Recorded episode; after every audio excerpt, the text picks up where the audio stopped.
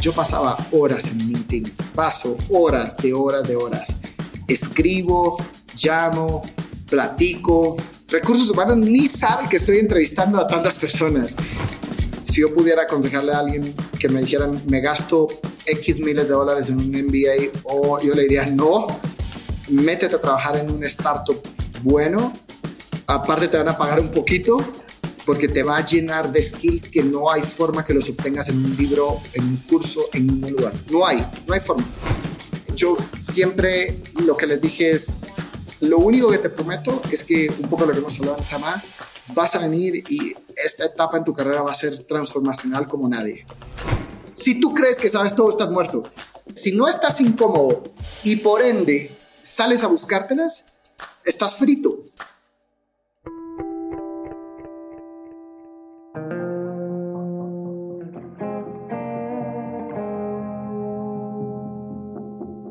Hola, soy Fernando Trueba y te doy la bienvenida a True Growth Podcast y a este segundo episodio del Deep Dive en el que estamos hablando de manejo y formación de equipos.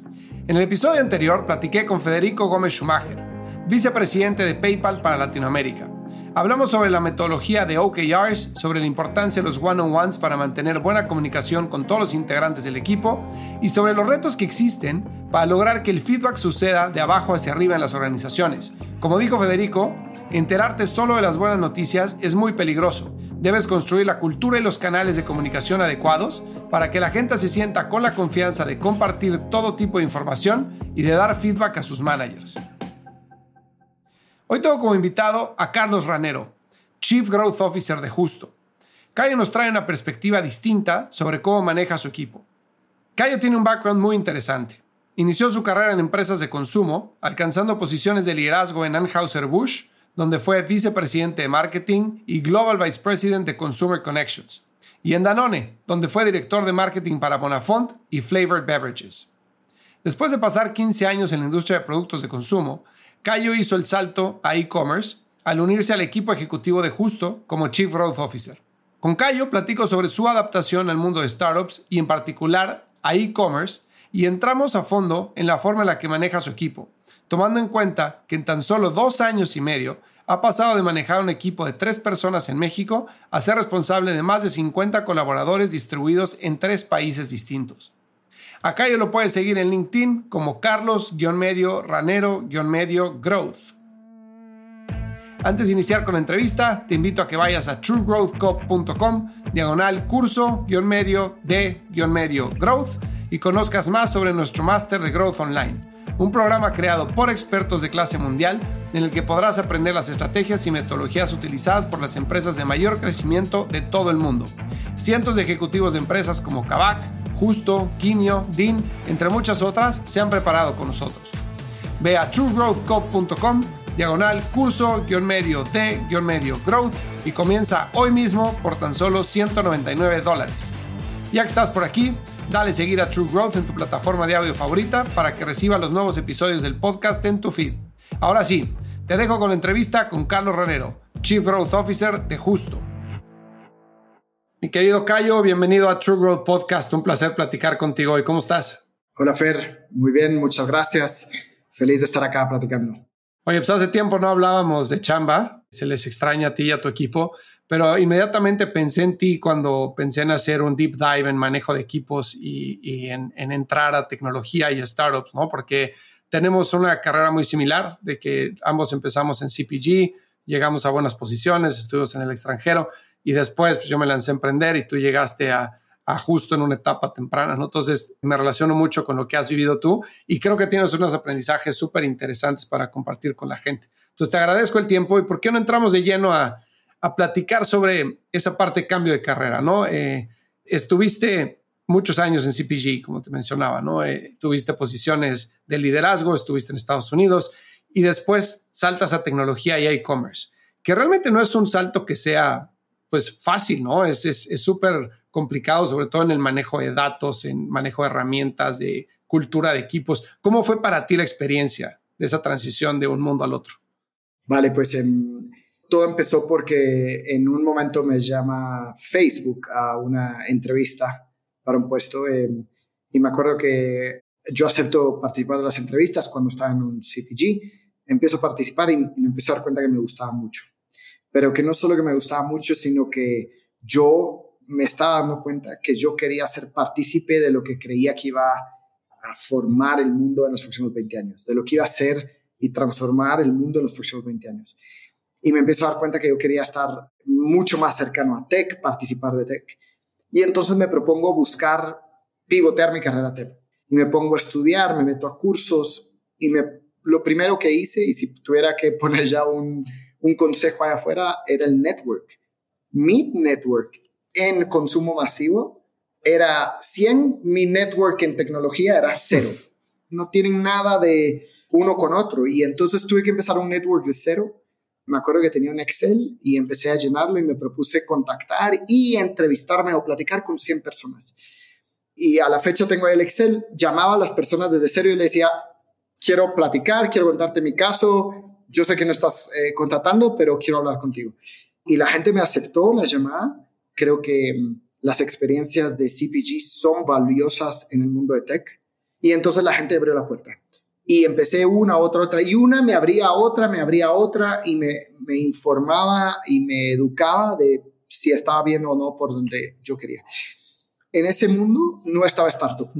Para mí startup era un mundo mucho más lejano que tech, y me habían advertido que pasar de CPG a tech a startup iba a ser aún un salto más grande, ¿no?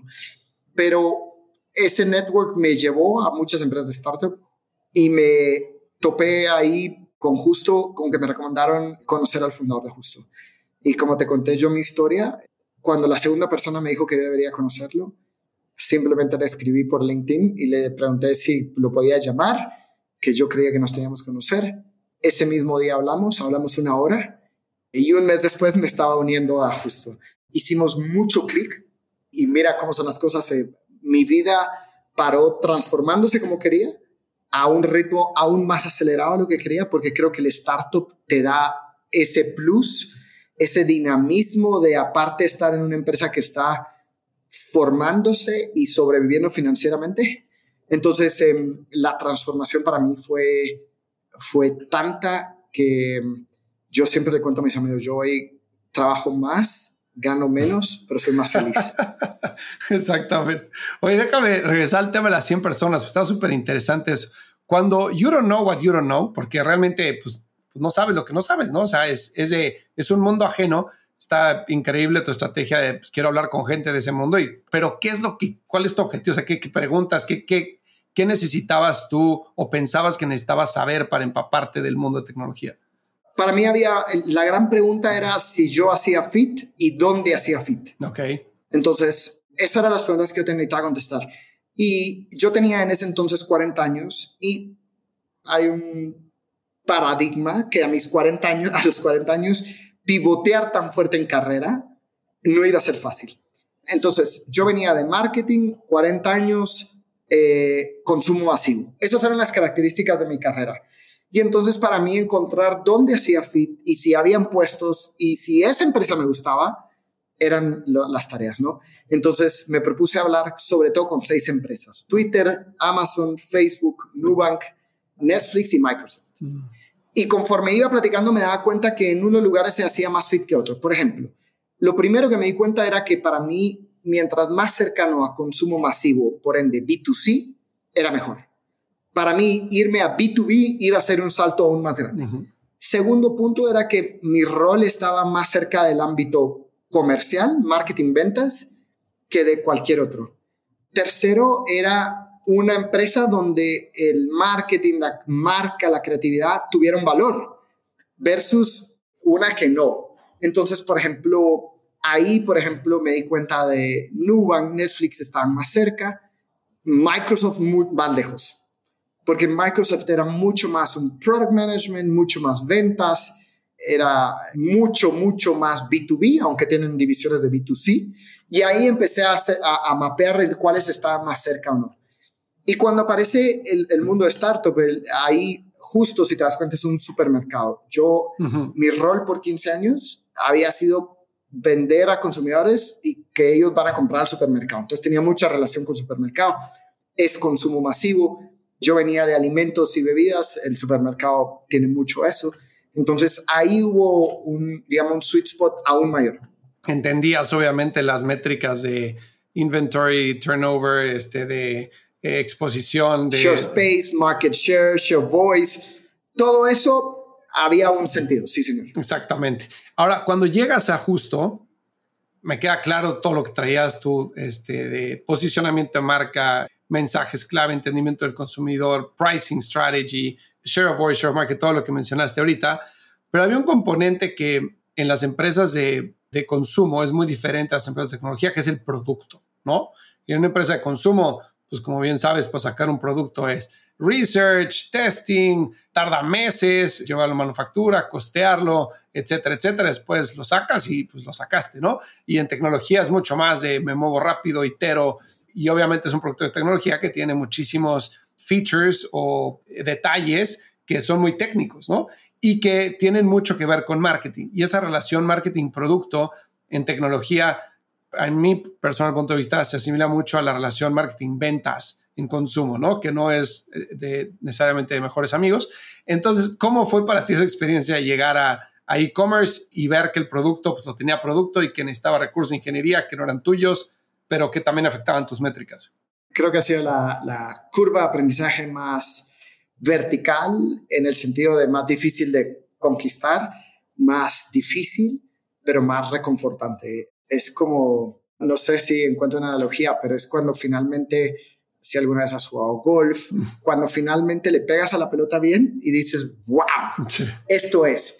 Te cuento un poquito cuál fue mi approach. Yo entendí que yo, por mucho que había estudiado y leído libros y todo, no se asemeja nada a estar en el momento en que estás discutiendo un pipeline de desarrollo, prioridades, información desde el aspecto de, digámoslo, de producto, complementado con información del lado consumidor. Y mi sugerencia fue, al menos a las personas viniendo de, marketing, mi granito de arena venía desde, yo me propuse ser el que más conocía al consumidor y traer esa data a la mesa. Sí, esa había sido mi escuela de marketing, era, si yo no conocía al consumidor, yo no tenía trabajo. Entonces, bajo ese aspecto siempre me propuse llevar la mayor cantidad de insights, de data y de hipótesis bien fundamentadas a ese equipo de trabajo para entonces influenciar como pudiera, complementando con otras variables. Y si me preguntas, eso para mí fue muy bien valorado. porque Tratar de entender al consumidor solo a través de analizar puntos de data o eventos en el funnel no es suficiente. No hay nada como ponerle una cara, una razón, una familia. ¿Qué hace si justo no existe? ¿A dónde va? Y entonces, durante mucho tiempo, mientras mi curva todavía era de aprendizaje iba creciendo, ese fue mi valor agregado. Ayudar al equipo a, entender al ser humano al que está, con el que estábamos tratando y por ende después, en base a eso, priorizar, poner hipótesis correctas y después dejar que el equipo hiciera lo que ellos hacen bien. Fíjate que eso está súper interesante porque no solo tenías la, el reto de saltar de una industria a otra, sino también el nivel al que estabas entrando, ¿no? Estás entrando de Chief Growth Officer, que estás en el equipo ejecutivo, que realmente cuando estás en esa posición, todo el mundo espera que tengas todas las respuestas, ¿no? Y cuando llegas y dices, oye, a ver, yo traigo esto a la mesa, ¿no? O sea, traigo el, conocimiento del consumidor, the voice of the customer, lo vamos a meter en todos lados, pero pues no me vean a mí para estas cosas que yo no las he hecho. Es una dinámica que por un lado funciona muy bien, porque entonces el equipo puede trabajar y sacar sus mejores virtudes en ese sentido. Por otro lado, te pone en una posición vulnerable, ¿no? Yo te cuento, por ejemplo, cuando estuve en Microsoft, que mi salto fue de CPG a Microsoft, que es súper complicado. Y B2B en... El que yo dije que no. El que tú dijiste que no, exacto. B2B, sistemas operativos, integración con mobile devices, puta, güey, yo, o sea, hablaba con ingeniería, no entendía nada, yo no sabía lo que eran especificaciones de producto, las hacía, porque aparte estaba en producto, las hacía y las hacía todas mal, entonces tenía que meterme a cursos y googlear y pedir mentoring y todo. Entonces siempre sentía que estaba como lagging, ¿no? Y era difícil con mi equipo, porque pues, era como de, pues, este güey que llegó se sabe de mucho de esto, pero no de lo que hay que hacer aquí. Entonces, a mí me funcionó mucho, o sea, no tener máscara y decir, oigan, a ver, yo de esto no sé, pero vengo a aprender. Y de lo que sí sé es de esto, y yo les puedo enseñar esto, ¿no? Así fue como hice el approach, me, me sirvió mucho para ganarme a la gente. Este, lo mismo hice en eBay. Sabes que dijiste para mí palabras claves que espero y pretendo y aconsejo que nunca las dejen, las tomen y nunca las dejen. Primero, Fer, el, tú lo dijiste, el, el, sentirte incómodo es para mí cuando verdaderamente estás creciendo. Eso que tuviste que hacer tú de salir a buscártelas, salir a solucionártelas, a mí me pasó. Tú sabes que tú y yo después coincidimos en un curso y para mí ahí es cuando más feliz he estado, cuando más incómodo, pero a la vez cada día sientes que entiendes un poco más, es cuando más creces como profesional, cuando más resiliencia desarrollas, cuando más humildad desarrollas. Y si ese approach nunca se te tiene que quitar en nuestras vidas, ya no hay una instancia donde vas a saber todo. Si tú crees que sabes todo, estás muerto. Todo lo que acaba de pasar con inteligencia artificial nos vuelve, ¿me entiendes? Si no estás incómodo y por ende sales a buscártelas, estás frito. Y para mí es, siempre digo al equipo, es, la única ventaja competitiva que tenemos, al menos dentro de Justo, siempre digo, es el ser el equipo que más rápido aprendemos. Todo lo demás se va a poder copiar. No hay tecnología que no se pueda copiar, o sea, todo, todo está muy acelerado lo que te copian y te salen competidores. Solo si somos el equipo que constantemente estamos aprendiendo más, ahí podemos tener una ventaja competitiva. 100% de acuerdo, me encanta cómo lo pusiste. Y nosotros estuvimos, eh, como bien dijiste, en el curso de, de Reforge, ¿no? Eh, que sobre todo súper recomendable, que tiene producto, tiene growth, tiene marketing, tiene miles de cosas. ¿Qué otros recursos utilizaste tú que te funcionaron para poder absorber información y poder aprender lo más rápido posible? Tú. no, pero te juro que mm, creo que Latinoamérica despertó tarde a todos estos temas. Uy, sí. Sabes, la, la pandemia nos dio una cachetada en la cara de finalmente despierten. Y en ese sentido hay pocas personas, pero en ese mismo sentido la, la industria, el círculo, tiene una karma espectacular. O sea, todos se quieren ayudar, todos están abiertos a platicar. Es increíble, pero no es algo que yo así en CPG, yo no ando llamando a los brand managers de otras empresas. Claro. Al contrario, hay un ego ahí un poquito que, que funge como barrera. Pero de verdad, el llamar y decir, oye, ¿te importaría si nos tomamos un café y platicamos un poco de lo que nos pasa a ambos? No tienes idea cómo me funcionó. Así llegué a ti y paramos tener una relación ahí de, varios meses, años. Y para mí cada plática, me, insisto, me, me, agregaba un poquito más y un poco más y un poco más. Y me acuerdo que Ricardo, el fundador, me decía, Cayo, ¿en qué te puedo ayudar? Y yo le decía, conéctame con gente que, a la que le pueda platicar. Y entonces él pedía recomendaciones en el área de growth a los inversionistas, venían recomendaciones, me conectaba y yo hacía llamada con ellos. Y así, uno, otro, otro, y ese otro me va a otro lugar. Creo mucho en esa karma, ¿sabes? Que, porque después te pasa, alguien te va a llamar y te va a decir, ¿me puedes ayudar? Y creo que ahí se, se paga y todo se regresa. Oye, ¿tuviste algún paradigma que hayas tenido que romper que te haya costado mucho trabajo? Creo que, mm, no sé si paradigma, sino creo que rehacerme profesionalmente, sentirme cómodo estando incómodo en que no sé todo, el sentirme cómodo en que todo lo que todas las herramientas que normalmente me servían para mover la aguja en el negocio, la mayoría de ellas no servía aquí. Creo que esa sensación de cuando estás en una empresa consolidada, tu 100% de tu foco es llegar a las metas, a tus metas en un startup tienes que llegar a las metas, crear cultura, crear procesos y sobrevivir financieramente. si tú me preguntas, para mí el MBA del futuro se llama trabaja en un startup. Sí. Así de firme lo creo. Si yo pudiera aconsejarle a alguien que me dijeran, me gasto X miles de dólares en un MBA, o yo le diría, no, métete a trabajar en un startup bueno. Aparte te van a pagar un poquito. Sí porque te va, te va a llenar de skills que no hay forma que los obtengas en un libro, en un curso, en ningún lugar. No hay, no hay forma.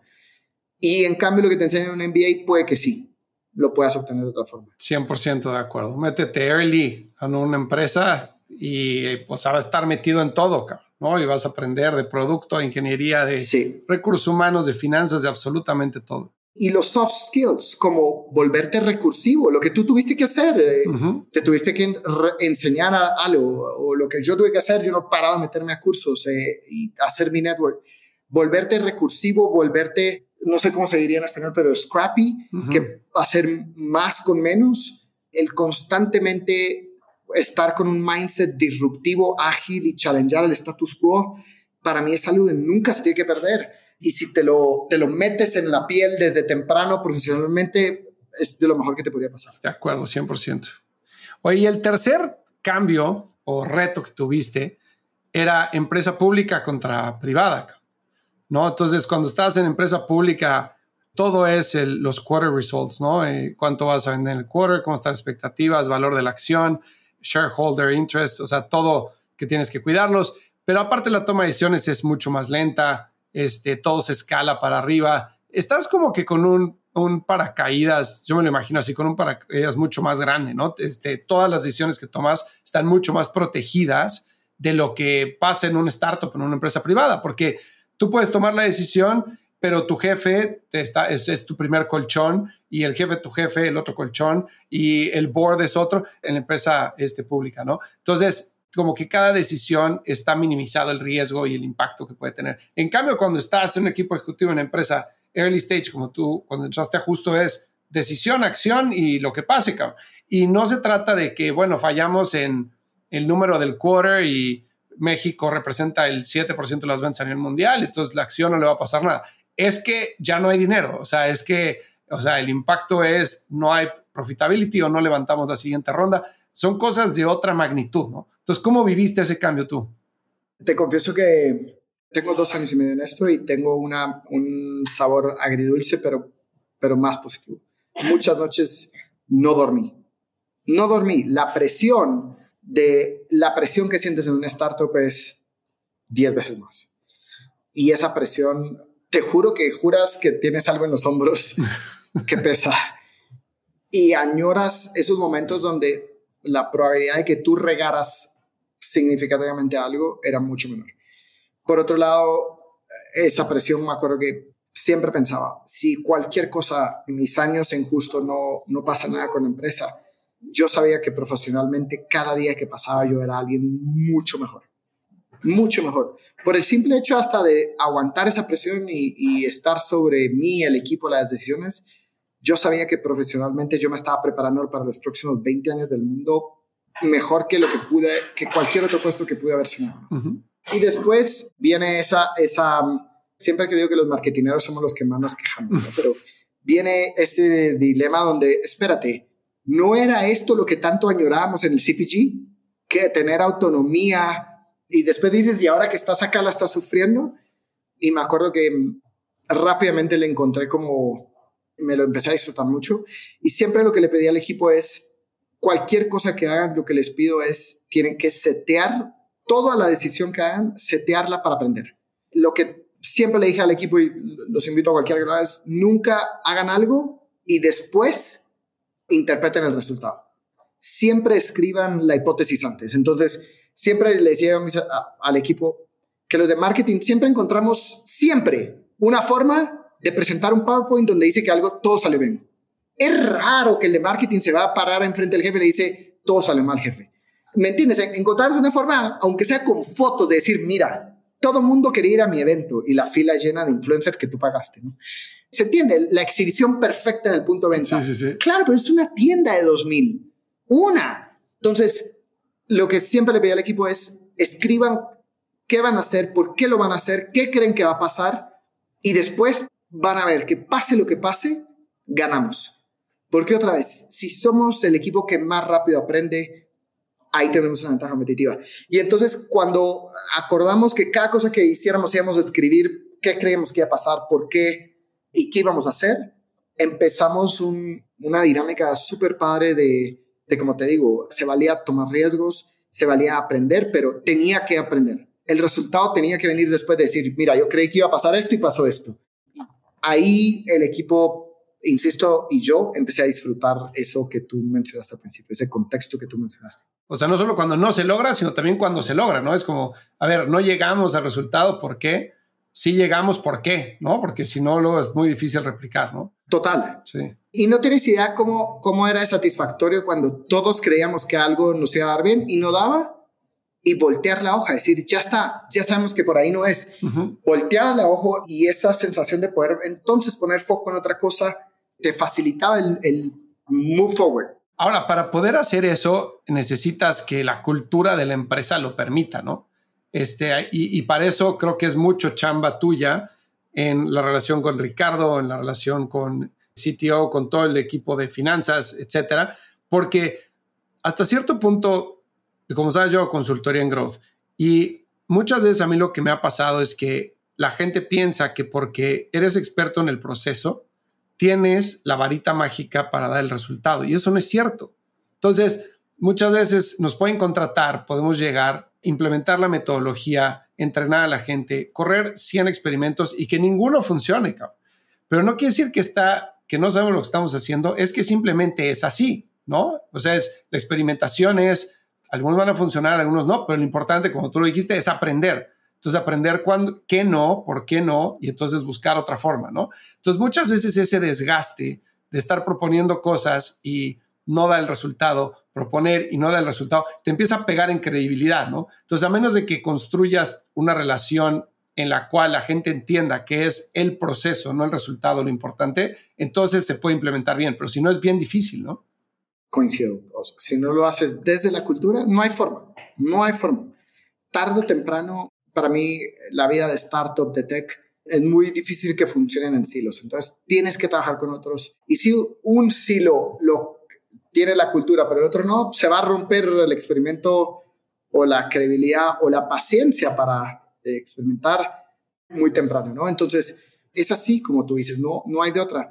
Pero es increíble cómo, por ejemplo, hay un caso de Duolingo que publicaron de cómo hacían growth y cómo reiniciaron su trayectoria de growth no hace mucho, hace como dos años.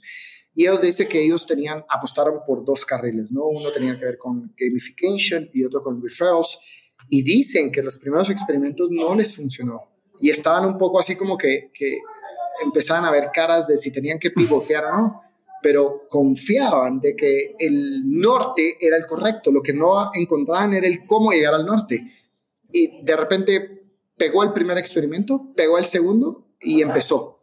Entonces, em, esa confianza en tu norte, esa confianza en que, de que, como tú dices, el proceso y que si está bien, tarde o temprano le vas a pegar a algo, es clave y es cultural. Y hablando de eso del norte, sobre todo, eh, me gustaría hablar de definición de objetivos, si no te importa.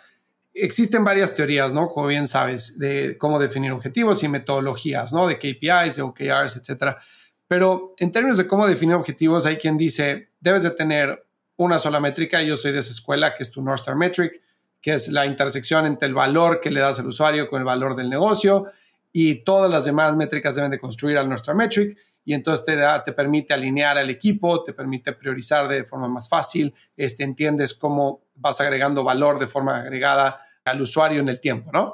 Y hay otras teorías que son, cada departamento debe tener su propia métrica. Entonces, marketing debe ser responsable de ROI, por ejemplo, o de crecimiento de usuarios, y producto debe ser responsable de conversión o de engagement de usuarios, y ingeniería debe ser responsable de quality assurance o de tiempo de desarrollo, etcétera, ¿no? ¿Tú en qué escuela estás en esos dos extremos? ¿Qué metodología te gusta más y cuál utilizas en justo? Cuando llegué había un North Star Metric, justo estaba pasando en una, en una fase de, de encontrarse y por lo tanto ese North Star Metric constantemente estaba, digamos, siendo cuestionado. ¿no? Y temprano que tarde nos dimos cuenta que, que para nosotros no iba a ser, el, digamos, el modelo. Y nos dimos cuenta que nuestro negocio, al menos el de nosotros, tenía componentes diferentes, altamente complejos.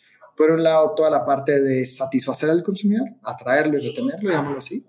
Pero por el otro lado estaba todo el componente operativo de atender y llevar el supermercado a las personas cuando nosotros somos dueños de la, del inventario y de la logística y eh, la implicación tan fuerte que eso tiene en Unit Economics.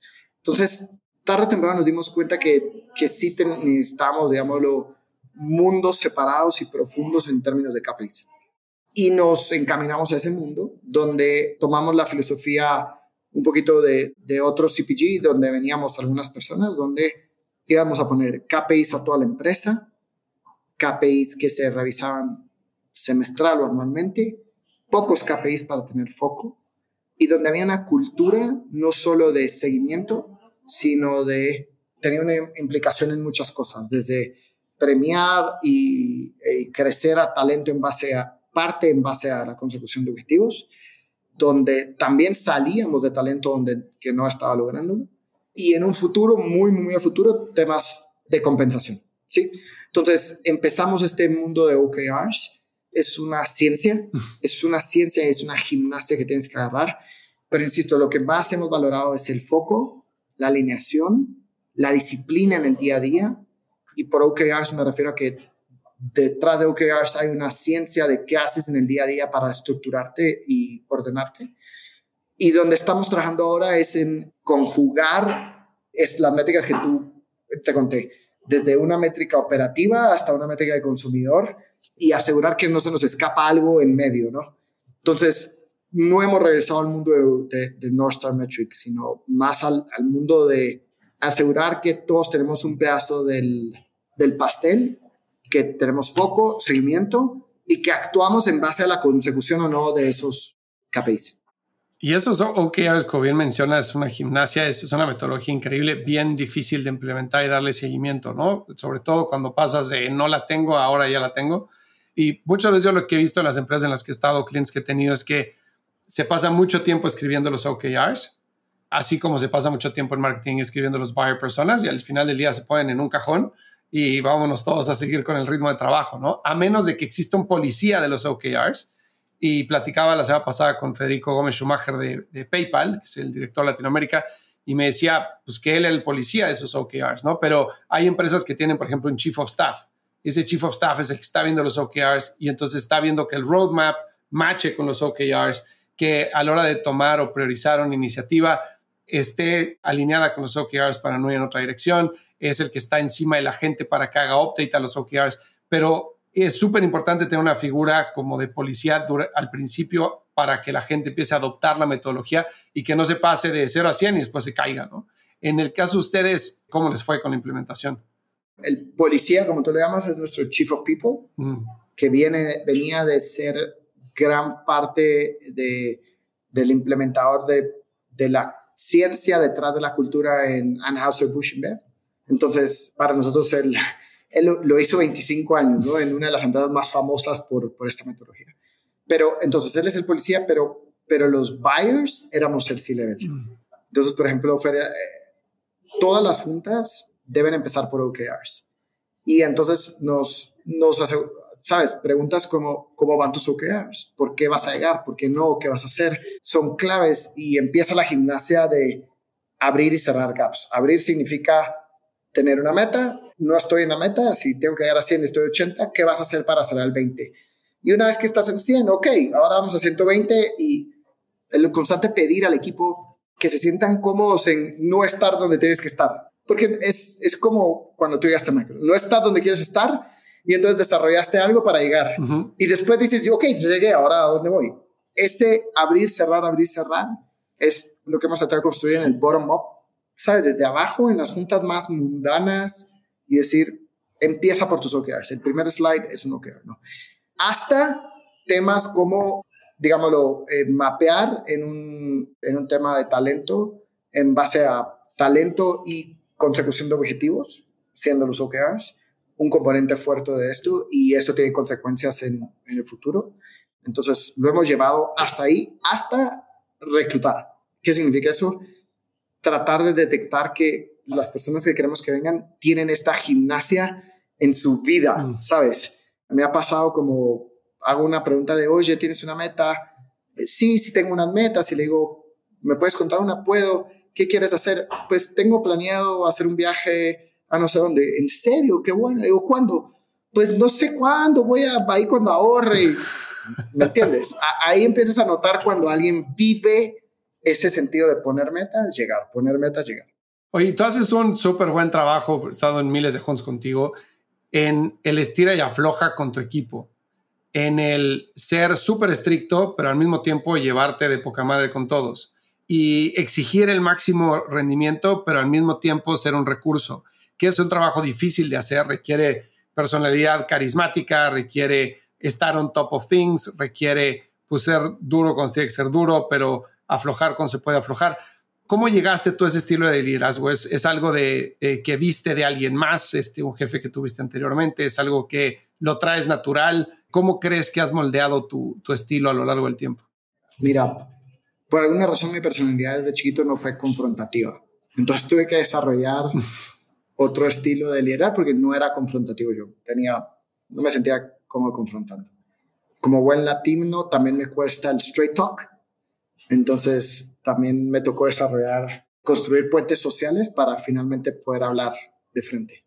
Pero por sobre todo, siempre que yo, Fer, que siempre le digo al equipo que no hay nada más padre que levantarte el lunes con un reto difícil de lograr y con una ambición tan grande que dices, wow, no tengo ni idea cómo, creo mucho en eso, ¿sabes?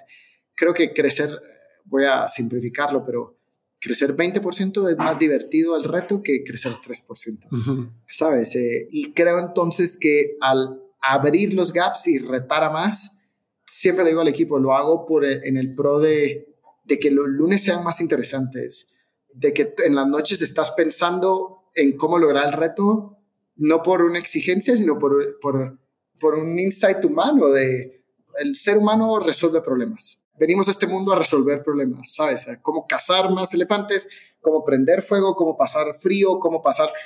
Constantemente resolvemos problemas. Y yo, si me preguntas, Fer, no creo en el retiro, porque creo que constantemente tu mente tiene que estar resolviendo problemas, ¿no? No hay tal cosa como irte a tirar una maca en la playa. Entonces, para mí, el que constantemente veamos los retos y abrirlos a un punto que sea tan retador, aunque no lleguemos, aunque no lleguemos, es gasolina pura para el día a día que te hace sonreír, te hace pensar, te hace crecer, te hace idear, te hace interesante las juntas.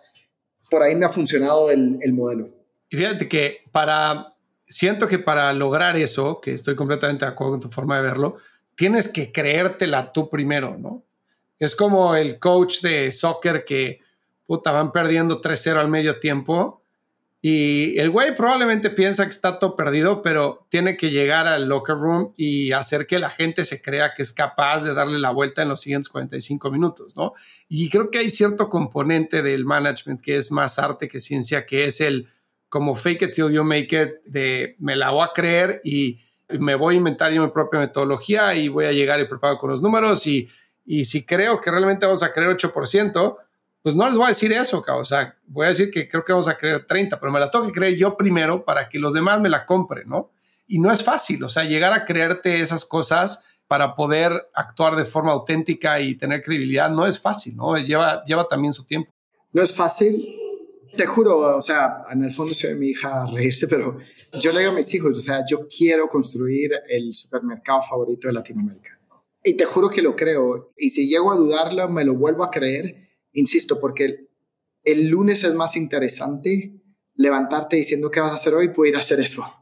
Que decir, voy a ir a, ¿sabes? Voy a ir a solucionar el mes, voy a ir a la cuota del mes. Sí, hay que hacerlo, pero esas cosas, ¿no? Eh, yo creo que toda persona debería tener un sueño enorme, grande, y no importa si no llegues, pero deberías tener uno enorme. Por ejemplo, Gary Vaynerchuk, que tú y yo hablamos muchas veces de él, siempre dice que él, su sueño es comprar los New York Jets. Y no necesariamente lo va a hacer, pero esa como fuerza inspiracional, motivacional tan grande, lo mueve y lo ha movido a un punto que creo que lo va a hacer, pero, pero creo que todos deberían tener ese sueño así de grande creo que, ¿me entiendes? Es, hace poco leí un artículo donde dice que el, uno de los componentes donde se ha demostrado que el ser humano está, es más feliz, Fer, es cuando el ser humano constantemente está mejorando. No importa en qué, no importa en qué, cuando constantemente estás mejorando, sos más feliz. Ya sea que estás aprendiendo algo, no importa lo que sea. Y entonces al poner un sueño grande, por definición, lo que estás haciendo es abrir un gap. Tú estás acá y quieres llegar acá y por ende acabas de, sin querer, marcar el piso y el techo. Y si te, si te motiva, tienes que empezar a poner el barco en dirección para arriba e ir para allá. Y ahí, para mí, dice la teoría que tienes más, vas a ser más pleno, más feliz. Fíjate que eso, eh, hay un dicho muy cursi que me gusta mucho que dice que en todo debes de atinarle o tirarle a la luna y si fallas, pues acabarás por lo menos en las estrellas, ¿no? que, pues, o sea, apúntate a cosas grandes, ¿no? Y algo que me pasa mucho de, sin criticar absolutamente nada, pero eh, de mi vida corporativa anterior, antes de meterme al tema de startups y de yo empezar mi propia compañía, era eso, cabrón. Eh, gran parte de lo que me eh, pasaba era que sentía yo que en empresas ya tan grandes los sueños estaban muy limitados. O sea, realmente tus KPIs eran los KPIs, construían sobre los KPIs de tu jefe, sobre los de su jefe, sobre los de su jefe y tu aportación era chiquita y entonces, por más que quisieras soñar y, hacer cosas grandes, pues, o sea, se requería de un mundo para poder mover esas piedras y, y que la gente se subiera al barco, ¿no? Entonces, creo que la vida de startup te permite eso, o sea, te permite ser un poco loco, que también está un poco loco para entrar en, el mundo de startups, por, por, lo que tú dijiste, trabajo más que nunca, gano menos, pero evidentemente eres más feliz, ¿no? Y es, mucha gente le cuesta trabajo entenderlo y no creo que sea para todo el mundo. O sea, hay gente que probablemente no deba de, de, estar en startups por el tema de estrés o porque su adversidad al riesgo sea mucho mayor, etcétera, ¿no?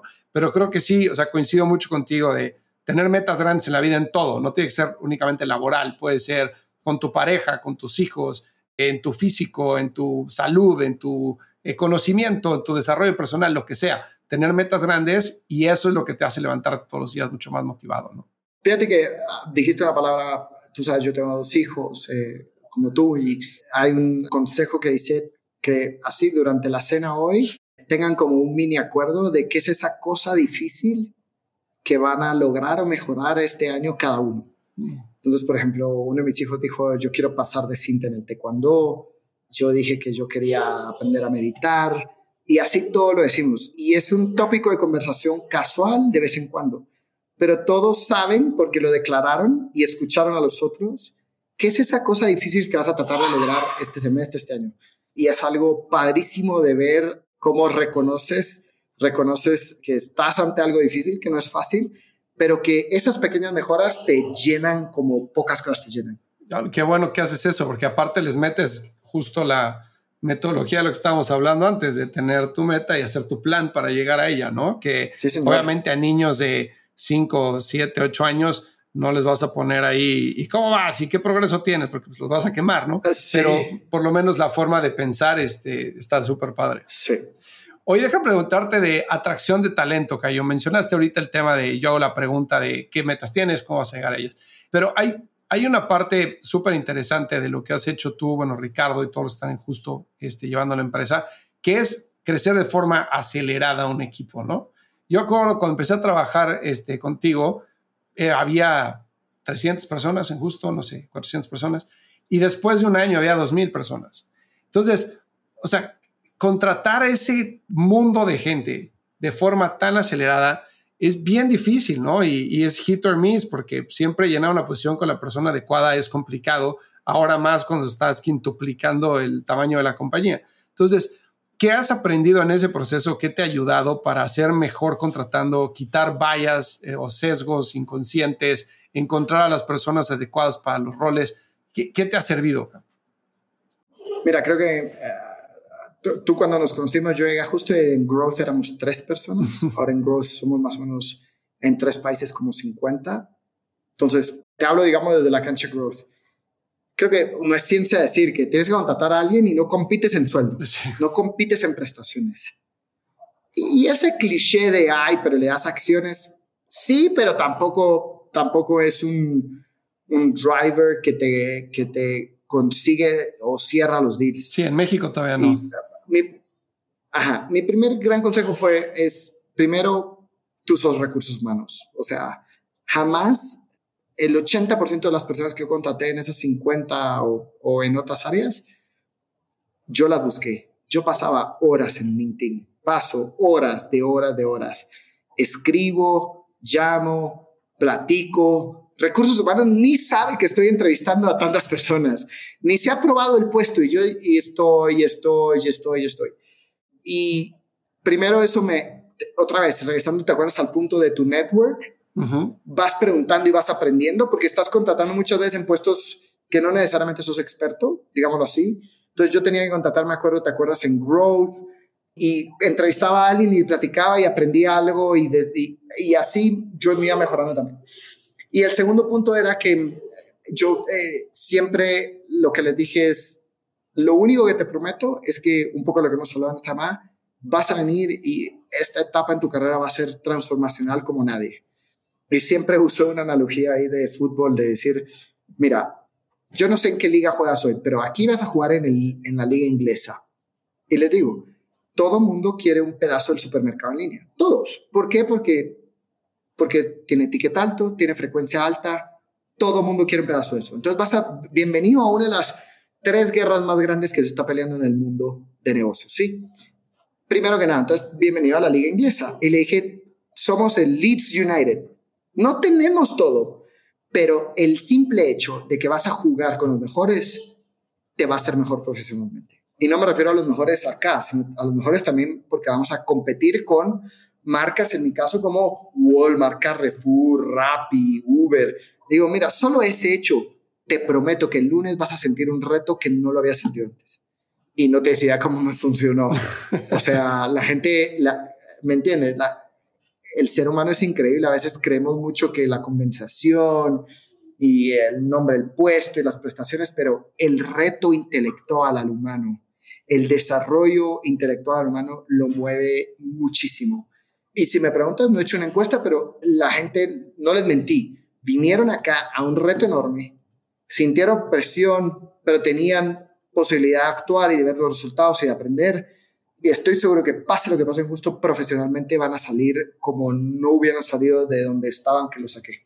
La parte de venderles la visión, ¿no? Este, te ha funcionado. Y, que aparte es una, una estrategia que te permite aislar a esa gente que pues, no se mueve con esas cosas, ¿no? Que sus incentivos son mucho más de dinero puesto, como mencionaste, que esos pues simplemente no seguirán en el proceso, ¿no? Y dirán, sí, señor. pues no, yo no me voy para allá si no me pagas X miles de dólares o pesos o lo que sea y pues mejor me quedo en mi, en mi lugar, ¿no? Sí, señor. Y te confieso que también me servía algo. Yo era mi mismo marketing. porque me entiendes. O sea, yo, yo era el actor de mi anuncio. Porque yo, yo le decía, mírame a mí. Y yo les decía, mira, te, te, cuento mi historia. Y al contarles mi historia, compraban. Me compraban, ¿sabes? No era, no era un recruiter, no era un headhunter.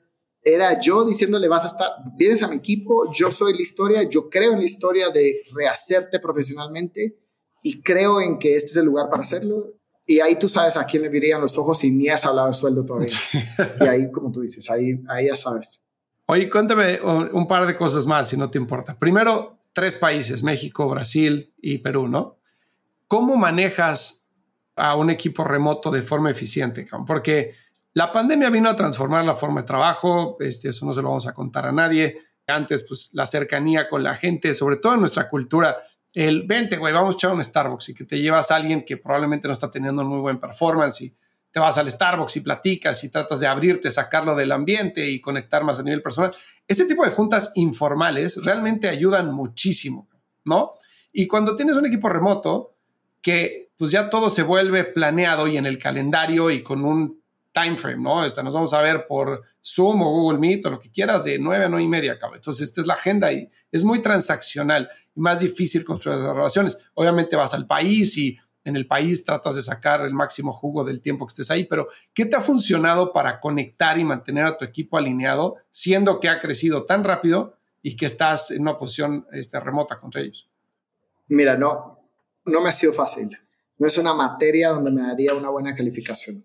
Ok si me preguntas, hay un, hay un factor en la ecuación que no es menor, que es Brasil. Entonces, el componente del idioma y cultural de Brasil no es lo mismo que para con otros países latinoamericanos. Agregaría el, factor de lenguaje cultural, pero también el, el sentido que en, en tecnología, en e-commerce, están más avanzados. Entonces, Brasil no es otro país, Brasil es otro planeta. y es imposible manejarlo y entenderlo de distancia. Es imposible. Si me preguntas, tengo la suerte de tener un equipo espectacular ya y del country manager es espectacular, pero si tuviera que volver a hacer todo, viajaría 10 veces más a Brasil de lo que hice en un principio. Si pudiera y mis hijos me lo permitieran, porque creo que están en una edad todavía no tan fácil, me iría a vivir allá tres meses, como sé que han hecho otros. De verdad que es, es impresionante lo particular y contextual que es Brasil y no lo vas a entender si no estás allá. Habiendo dicho eso, he tratado de corregirlo. Por ejemplo, este año ya fui tres veces a Brasil, pero que Área México me lo reconozca pronto. pero aún así todavía es difícil. Entonces, por suerte, justo nació en pandemia. Somos niños de pandemia. El Zoom, el Meet es nuestro amigo y estamos acostumbrados. ¿Qué me ha funcionado? Que si bien los equipos son relativamente chiquitos en cada país, el que los de brand se juntan, los de acquisition se juntan, los de retention se juntan, los de private label se juntan. Y esta comunión de qué hace uno, qué hace otro, compartirse.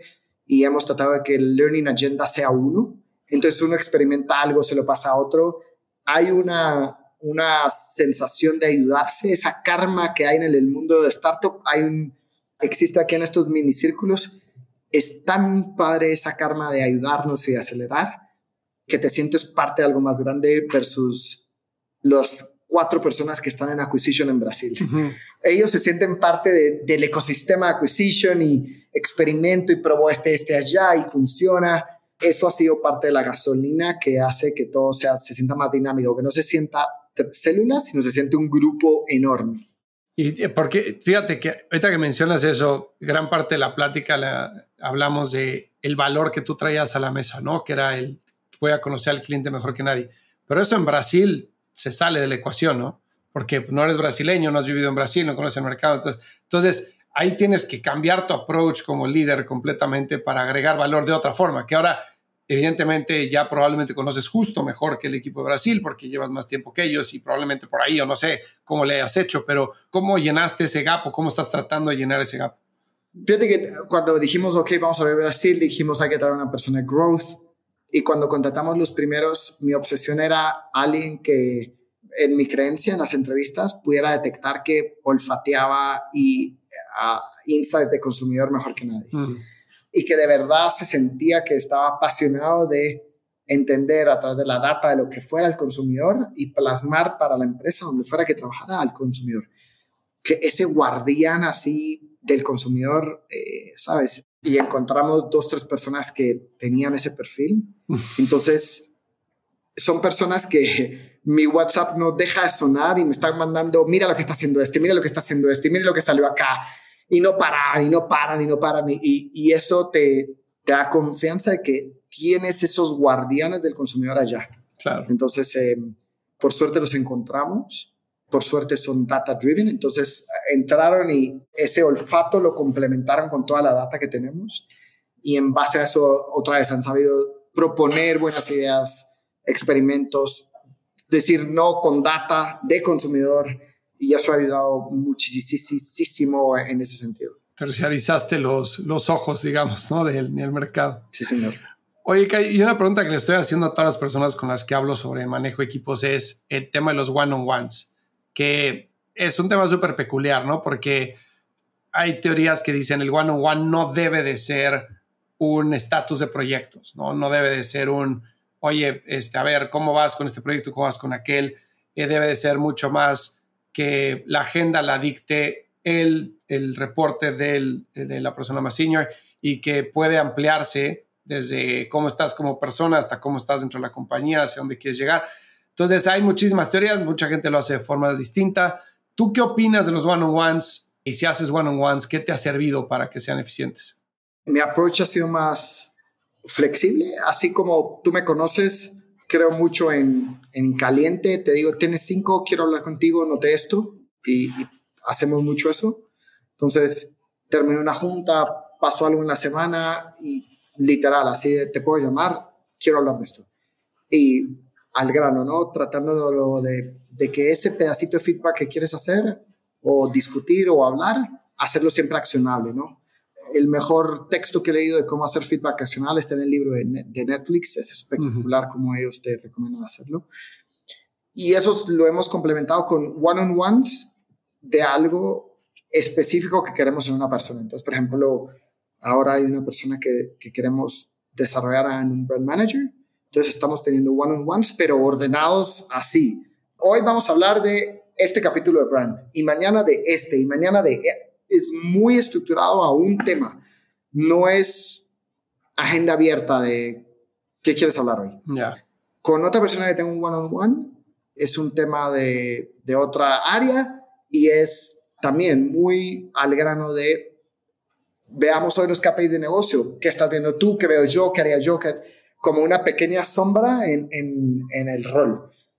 En eso me ha servido. Y esos one-on-ones van a terminar. Va a llegar un punto de decir, ya está, ahora dale. El one-on-one cumplió su función, dale.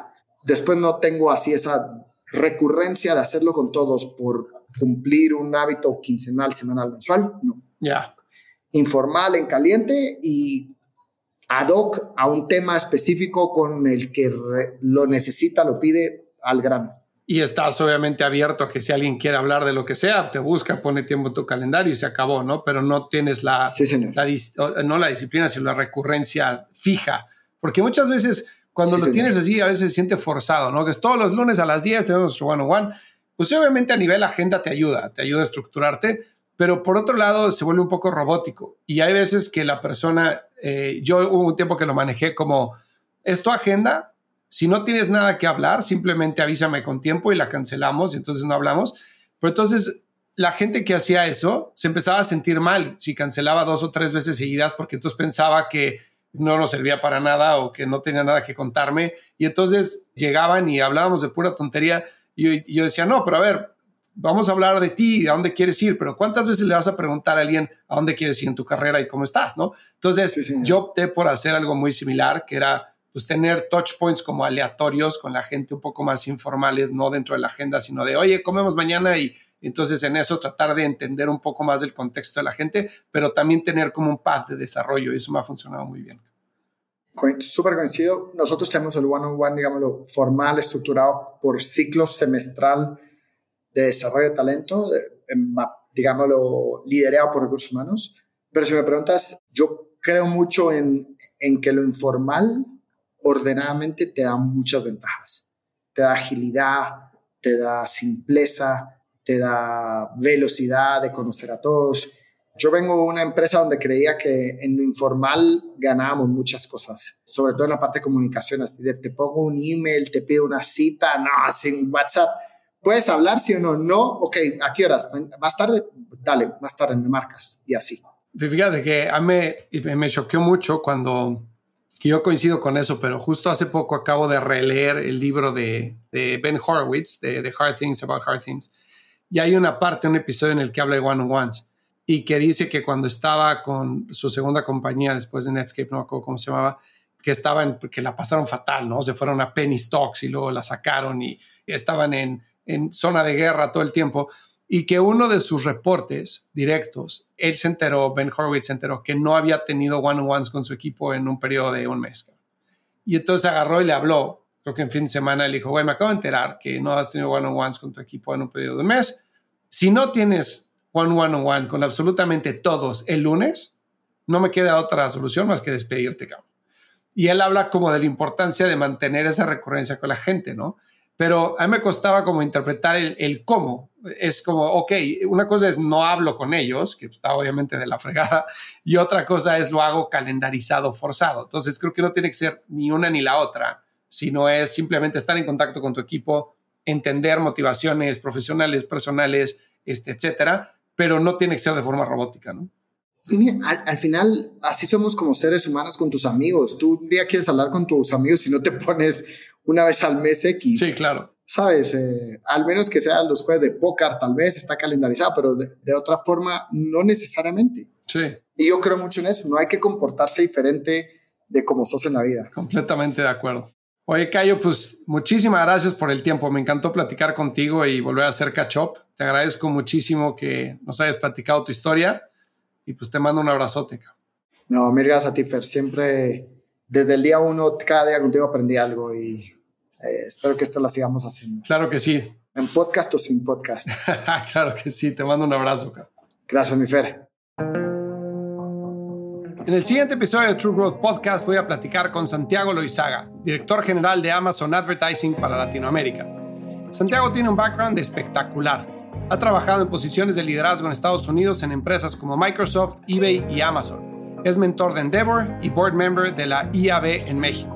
Con Santi voy a platicar sobre el manejo de equipos remotos, las metodologías que utiliza para definir objetivos, la forma en la que desarrolla talento de su equipo, sus recomendaciones para abordar situaciones en las que la gente no está dando el rendimiento que se espera y el concepto de bar racer, que es el que utiliza Amazon para asegurar contratar al mejor talento posible.